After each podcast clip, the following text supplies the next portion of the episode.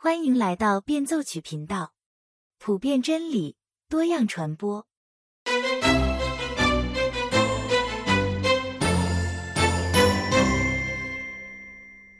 大家好，今天和大家分享的这本书，中文名叫《心回意转》，作者是罗莎莉亚·巴特菲尔德。他是一名非常有才华的英语文学教授。三十六岁的时候，就在一家美国的研究型大学里获得了终身教授的职位。同时呢，他也是一位非常激进的女权主义者，同性恋，而且在 LGBT 团体里享有很高的知名度。像他这样思想深刻、立场坚定的人，成为基督徒，听上去几乎是不可能的事情。连罗萨利亚自己都是这么认为的。他这本书的英文标题叫做《Secret Thoughts of an Unlikely Convert》，一个看上去不可能成为基督徒的人的心里话。罗萨利亚在一个普通的意大利家庭长大，从小就在天主教学校上学。他喜欢读书，也非常喜欢学校的老师。他记不得自己什么时候成为一个天主教徒的，因为对他来说，这个身份十分自然，就像他生下来就是意大利人一样。但是他却十分清楚的记得自己什么时候离开教会的，那是当他发现他最好的朋友与教会的神父发生了关系的那天。天主教的神父要守独身律，不能结婚。当然也不可以与他人发生性关系。当罗萨利亚听到这个消息之后，发现他这么多年来一直全心全意相信的那个神父，居然是一个卑劣的伪君子，他的信仰坍塌了。从那天开始，他就离开了天主教会。罗萨利亚二十八岁的时候，公开了自己的同性恋身份。那时，他刚刚完成了英国文学以及文化研究的博士论文。之后，他在一间研究型大学担任教学和管理工作，主要负责推进激进的左派意识形态。罗萨利亚的学术范围主要是在19世纪英语文学以及文化作品方面，所以呢，他对当时的哲学、政治世界观。比如弗洛伊德、马克思、达尔文的观点都非常的熟悉。他研究的主要领域是后现代主义批判理论。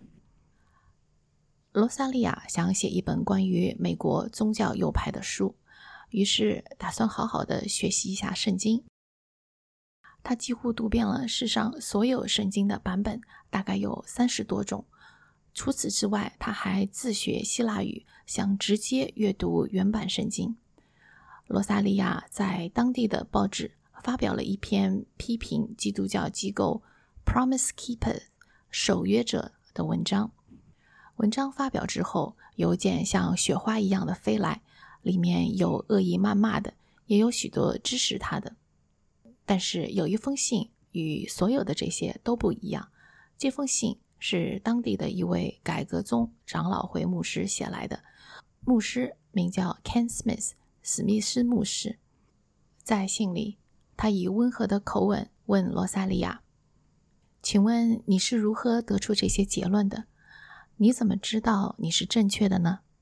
史密斯牧师没有和他争论，而是请他深入的思考一下他那些观点的预设前提。罗萨利亚认真的考虑了他的请求，终于一个星期之后，他拨通了教会办公室的电话。想请史密斯牧师从福音派的角度来帮助他理解一些教义的问题。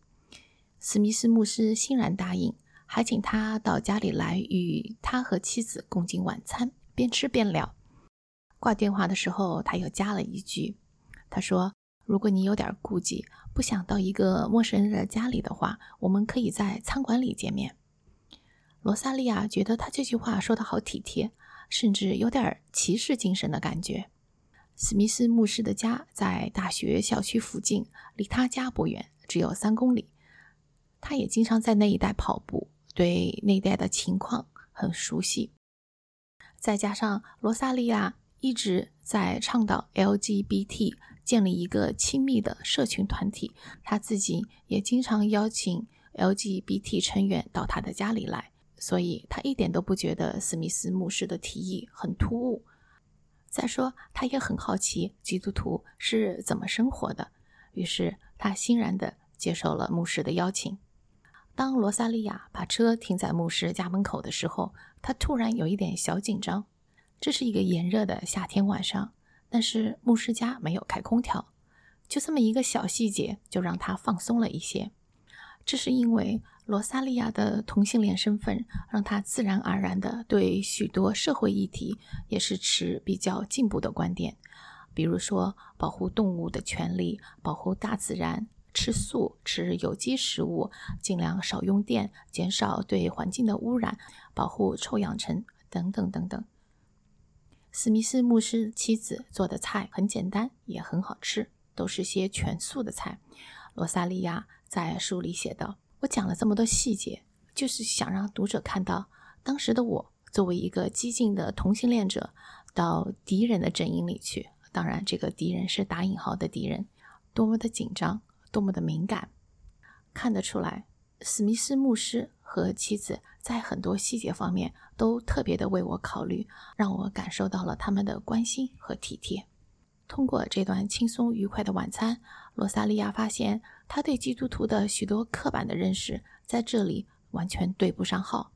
牧师在饭前做的祷告是那么的亲密，好像他就在和一个活生生的神在说话。这与他遇见的。那些在同性恋游行前抗议的基督徒的大声祷告完全不同，他们那种祷告更像是一种宣告、一种抗议、一种威胁。他发现牧师非常博学，喜欢诗歌、文学，对政治也很感兴趣，是一个好听众。牧师妻子也与他想象的那种沉默、死板、没有主见、完全听丈夫的话的女人不一样，她非常有才，也很聪明。思想深刻，读书也很广，而且他做菜还做得那么好吃。在吃饭的时候，史密斯牧师很坦诚地表达了他的信仰。他了解罗萨利亚的同性恋立场，但是他没有去迎合他、肯定他，也没有向罗萨利亚传福音。他也没有在饭后邀请他去教会。许多年后，牧师告诉他，是圣灵提醒他，让他不要这么做的。罗萨利亚也说，如果第一顿饭之后他们就要他去教会，他肯定就会被吓跑的，更谈不上以后跟他们有任何联系了。就这样，牧师夫妇和罗萨利亚开始经常联系。如果他们一两个月没有听到罗萨利亚的消息的话，史密斯牧师就会登门拜访，或者打电话给他，问问他近来还好吗？让他有空过来吃顿饭什么的。史密斯牧师和妻子热情地款待他，打开家门，邀请罗萨利亚进入他们的生活。他们在一起讨论各种话题，从圣经到诗歌，从音乐到文学，从历史到政治，无所不谈。在这样一个充满了理解、聆听、尊重和智慧的氛围里，罗萨利亚敞开心扉，开始认真地审视自己的生活方式。终于在两年之后，罗萨利亚接受了福音。用他的话来说，这个转变是翻天覆地的，也是非常惨烈的，整个就像一个车祸现场。他原来在同性恋团体里参与的有多深，退出来的时候就对周围的人伤害有多大。但是他别无选择，因为神找到了他，让他看到了真理。这本书的前半部分分享了他的信仰历程，从同性恋到基督徒，从激进的女权主义者、同性恋团体的积极支持者、领导者，变成了一位改革宗牧师的妻子。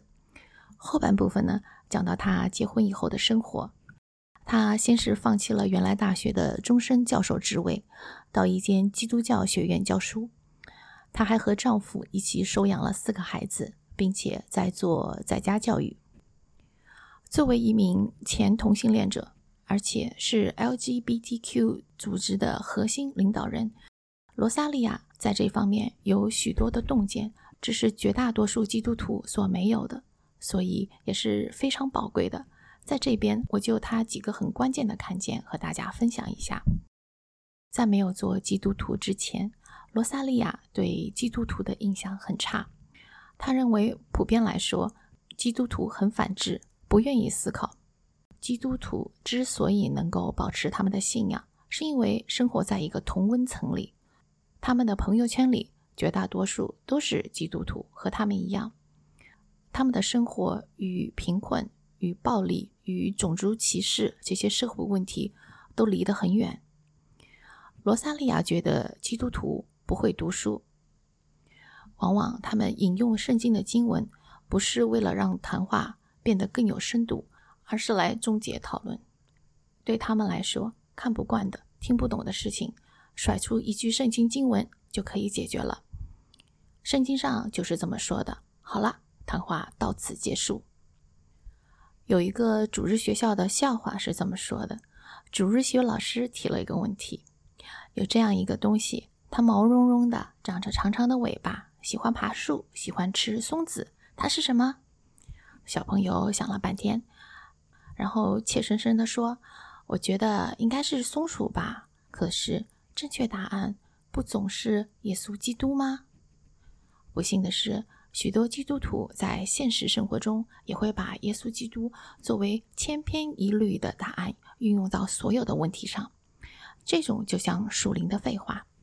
在罗萨利亚看来，答案应该是针对问题的，所以答案应该是具体的。有针对性的、有实际操作价值的，而不应该是千篇一律的泛泛之谈。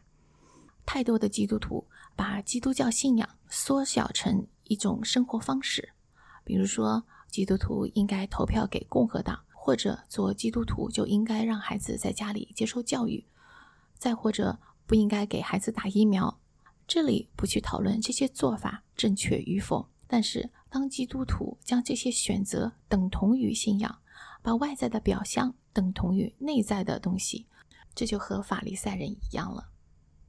相比大多数基督徒群体的同质性而言，LGBTQ 团体是一个包容的团体。这一点，英国历史神学家卡尔·楚曼在他的《现代自我的崛起与胜利》这本书里也有讲到。他说，同性恋团体包括男同性恋、女同性恋、变性人以及酷儿。他们对性别认知的理解其实是有很大的冲突的。这些人能够走到一起来，得益于 LGBTQ 团体的包容，这一点是值得基督徒学习的。基督徒团体很多时候也的确是一个封闭的团体，充满了论断，排斥多元化。罗萨利亚成为基督徒后，有一个基督徒悄悄地告诉他自己是同性恋。罗萨利亚非常理解他现在罪里的挣扎，但是他也知道神真的能够改变人，他自己就是一个活生生的例子。罗萨利亚说：“通过祷告、研读圣经，还有团契的力量，神挪去了同性恋对他的束缚。”罗萨利亚说：“你可以请教会的朋友为你祷告啊。”他叹了一口气说。如果我们教会的人真的相信耶稣基督能够改变同性恋的话，他们就不会用那种带着仇恨的口吻来谈论我们了。创世纪十九章讲到，索多玛是一座同性恋泛滥的城市，罪恶深重。神派他的天使几乎夷平了整个城市，只有四个人逃了出来。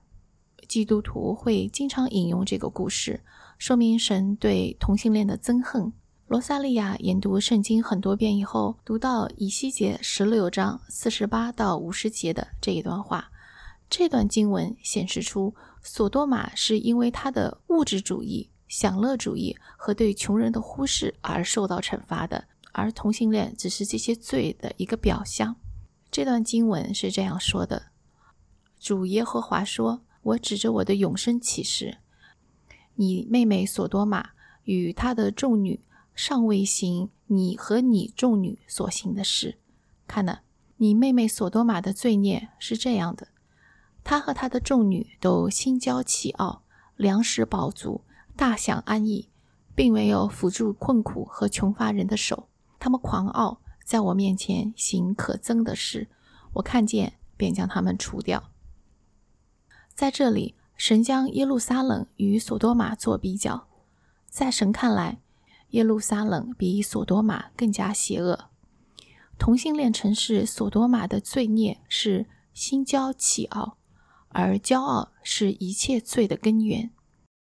骄傲让一个人自以为意，让他以为自己什么都做得到；骄傲让人远离他人，远离神；骄傲还让他理所应当的认为，他想要什么就该得到什么。这段以西结的经文指出。富足的生活和大享安逸是一种享乐主义的生活方式，也是索多玛的罪恶。我们要学会约束自己的喜好。神造我们不是要我们不加约束、不加节制的娱乐至死，不断的满足自己的欲望，终究会带我们走向罪的深渊。就像路易斯说的：“去往地狱的路是很舒服的。”坡度缓缓的，没有路标，没有提示，也没有大转弯。这段经文里还说到，索多玛没有扶助困苦和穷乏人的手，缺乏怜悯心。路加福音里，耶稣讲了一个故事：有一个人倒在路边，几乎要死了。祭司走过，没有管他；立位人走过，也没有管他。这两种人。都代表着当时最有声望、最有地位、最受人尊敬的人，但是他们看到一个濒临死亡的人，却没有怜悯，没有停下脚步去帮助他，反倒是一个撒玛利亚人，一个在当时以色列社会里最被鄙视的人，伸出了援手，将这个几乎要死的人救活。耶稣举的这个例子告诉我们，一个人没有怜悯之心是什么样子。而以西结的经文则告诉我们，没有怜悯之心会带我们走向多么深重的罪。这一点会让许多基督徒大吃一惊。神让我们怜悯他人，不仅仅是对他人有好处，对我们自己也是大有好处。当我们忽视那些需要帮助的人，对他们的需求置之不理时，我们的心就会变得刚硬。也就越来越听不到圣灵那细微的声音了。经文最后一点说到，索多玛的罪孽是他们狂妄，在我面前行可憎的事。骄傲伴随着富足，会让一个人游手好闲、无所事事，因为我们会错误的认为神只是想让我们过得开心。这样发展下去，这种享乐主义就会主导我们的人生，让我们的心变得刚硬。看到别人的问题，就会指责他们不负责任，或者与己无关，高高挂起。我们会在自己的罪里陷得越来越深，并且为自己的生活方式而辩护。尽情工作，尽情享乐，有什么不对的吗？你会注意到，骄傲、富足、娱乐至上的生活方式，没有怜悯心，这些与性都没有什么关系。很多时候，我们以为罪有轻有重，还可以分门别类、区别对待。但其实，从以西结的经文里可以看出，在性方面的罪其实与性没有关系。哥林多前书六章九节里说道：“拜偶像的、偷窃的、贪婪的和青蓝色的一样，都不能进入天国。”同性恋和这些列出来的罪一样。只是我们生命出问题的一个症状而已，而并非原因。导致一个人陷入同性恋挣扎的原因是骄傲、自私、自以为意、没有怜悯心、享乐主义、道德主义，而这些都存在于我们每一个人的生命里面，只不过呈现出来的方式略有不同而已。许多的年轻基督徒在性方面都有挣扎。他们沉溺于色情网站，无法自拔。他们错误地以为性方面的罪是与性有关，所以只要结婚之后，对性的所有欲望都能够在婚姻里得到实现，他们不会再受到罪的捆绑。但事实并非如此。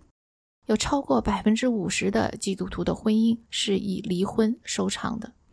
性方面的罪与性没有关系，因为它只不过是最以性作为载体而呈现出来。罗萨利亚成为基督徒后，离开了他原来的大学，去到一个基督徒大学里教书。那里面的学生几乎清一色的都是基督徒。包括许多是没有去过公立学校、私立学校，只是全程接受在家教育的学生。他发现这些学生真的是非常热情、非常的聪明好学。但是呢，他也发现一点让他有点不安，那就是这些基督徒的学生从小长大的环境非常单一，他们几乎只是和基督徒来往，所以对人生的认识、对社会的认识。很有局限性，他们不知道怎样和非基督徒来往。他们或许非常的彬彬有礼，或许成绩优秀，或许还在带领教会里的团契小组，但是他们一直以来是处在一个同温层里，一个与非基督徒世界几乎绝缘的空间。他们没有机会去理解非基督徒的背景，所以很难和他们有共同语言。罗萨利亚在这里分享了一个故事。有一次，一个女大学生在罗萨利亚家里帮她一起做晚饭。这时，罗萨利亚的邻居走了进来。她的女儿是那种 special needs 学校里上学的，她有特殊需要。当地的公立学校有专门的老师来帮助这些有特殊需要的学生。可是呢，女儿在学校里遇到了问题。所以，作为家长的他有点担心，跑过来和罗萨利亚商量。正在旁边做饭的女大学生听到了他们的谈话，摇着头自言自语地说：“把孩子送到公立学校，真的是把珍珠丢给猪啊！”当然，这句话是有圣经出处的。对圣经了解的人就知道，他是为女孩子可惜，因为美国公立学校的教育水平一般不是很高。而且近年来，公立学校的教材明着暗着的宣扬各种身份政治，混淆是非对错，所以他才会说把孩子送到那里是很可惜的。基督徒能够理解这句话的意思，但是邻居不懂，他只知道大学生说的是一句圣经的话，可是他搞不明白这个大学生到底是把他的女儿形容成珍珠，还是形容成猪。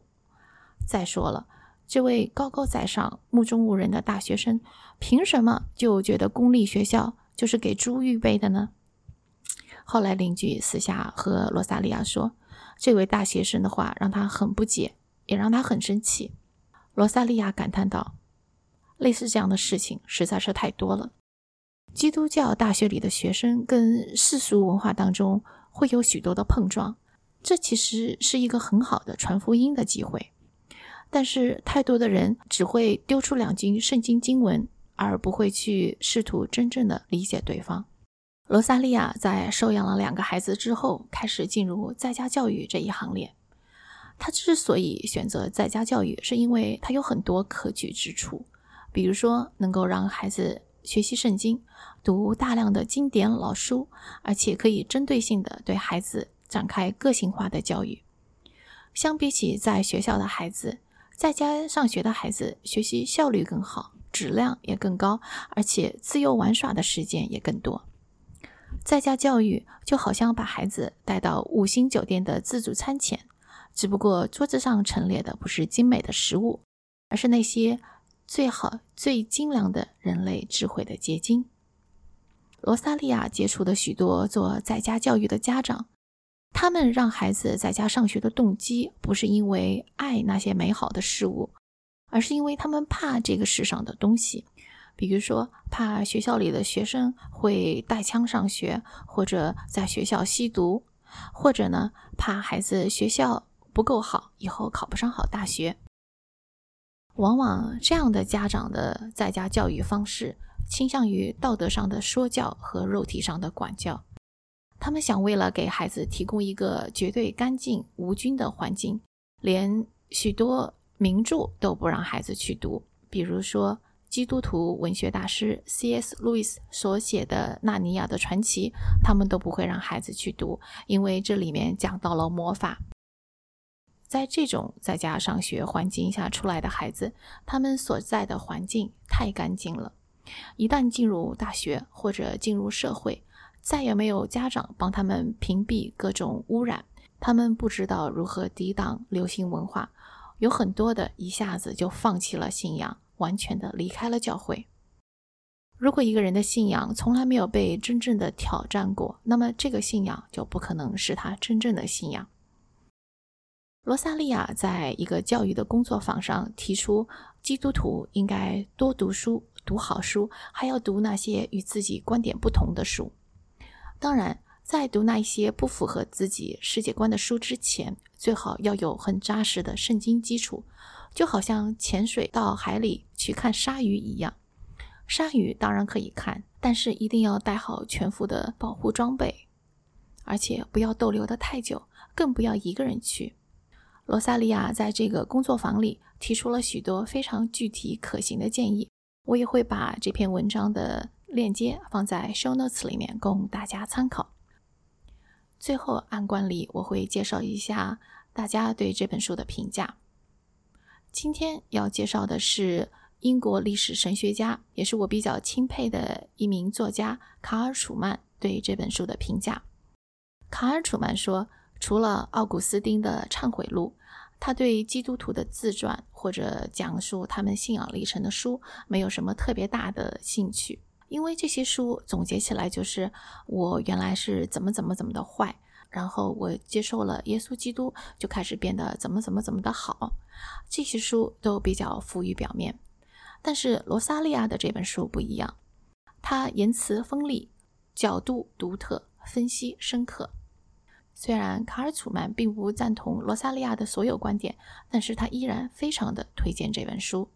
他给出了几个原因：第一，作为曾经是一个非常激进的同性恋活动家，罗萨利亚让基督徒们看到同性恋对他们的真实看法，那就是基督徒仇视他们，对他们不宽容。这些并不是空穴来风。我们当中的确是有许多基督徒就是这样子对待同性恋的。罗萨利亚的话忠言逆耳，我们需要听到这样诚实的话，而不是自欺欺人。罗萨利亚对同性恋的根源以及身份政治的剖析入骨三分，比在福音派圈子里的那些简单笼统的讨论要深刻的多。这一部分的内容，卡尔·楚曼建议每个牧师都可以好好的读一下。卡尔·楚曼接着说：“这本书还让我们看到一个温和谦卑的改革宗长老会牧师是如何击毁敌人的堡垒的。他没有冲在文化战场的前线，也没有在推特上与同性恋支持者舌战群儒，而是打开家门，欢迎这位激进的同性恋来与他们一起吃饭。罗萨利亚真诚的心路历程。”让我们看到这样一个看似不可能成为基督徒的人，一个和基督徒对着干的人，如何在爱的氛围里放下戒心，认识神，找到了自己的身份。他是同性恋时，对基督徒有许多误解；他成为基督徒后，看到这个团体对外界有许多误解，其中一个就是惧怕，因为惧怕世俗的知识而反之。因为惧怕失去势力，而将党派身份放在基督徒身份之上；因为惧怕走十字架的道路，而不愿意走出基督徒的圈子，去勇敢的、坚定的、温和的做那世上的光。福音书里说道：“爱里没有惧怕，爱既完全，就把惧怕除去。只有那来自耶稣基督里完全的爱，才能够开启。”那看似不可能的转变。好了，今天的读书笔记分享就到这边。如果有什么书你想读的话，也欢迎留言告诉我，我们可以一起来读，一起来分享。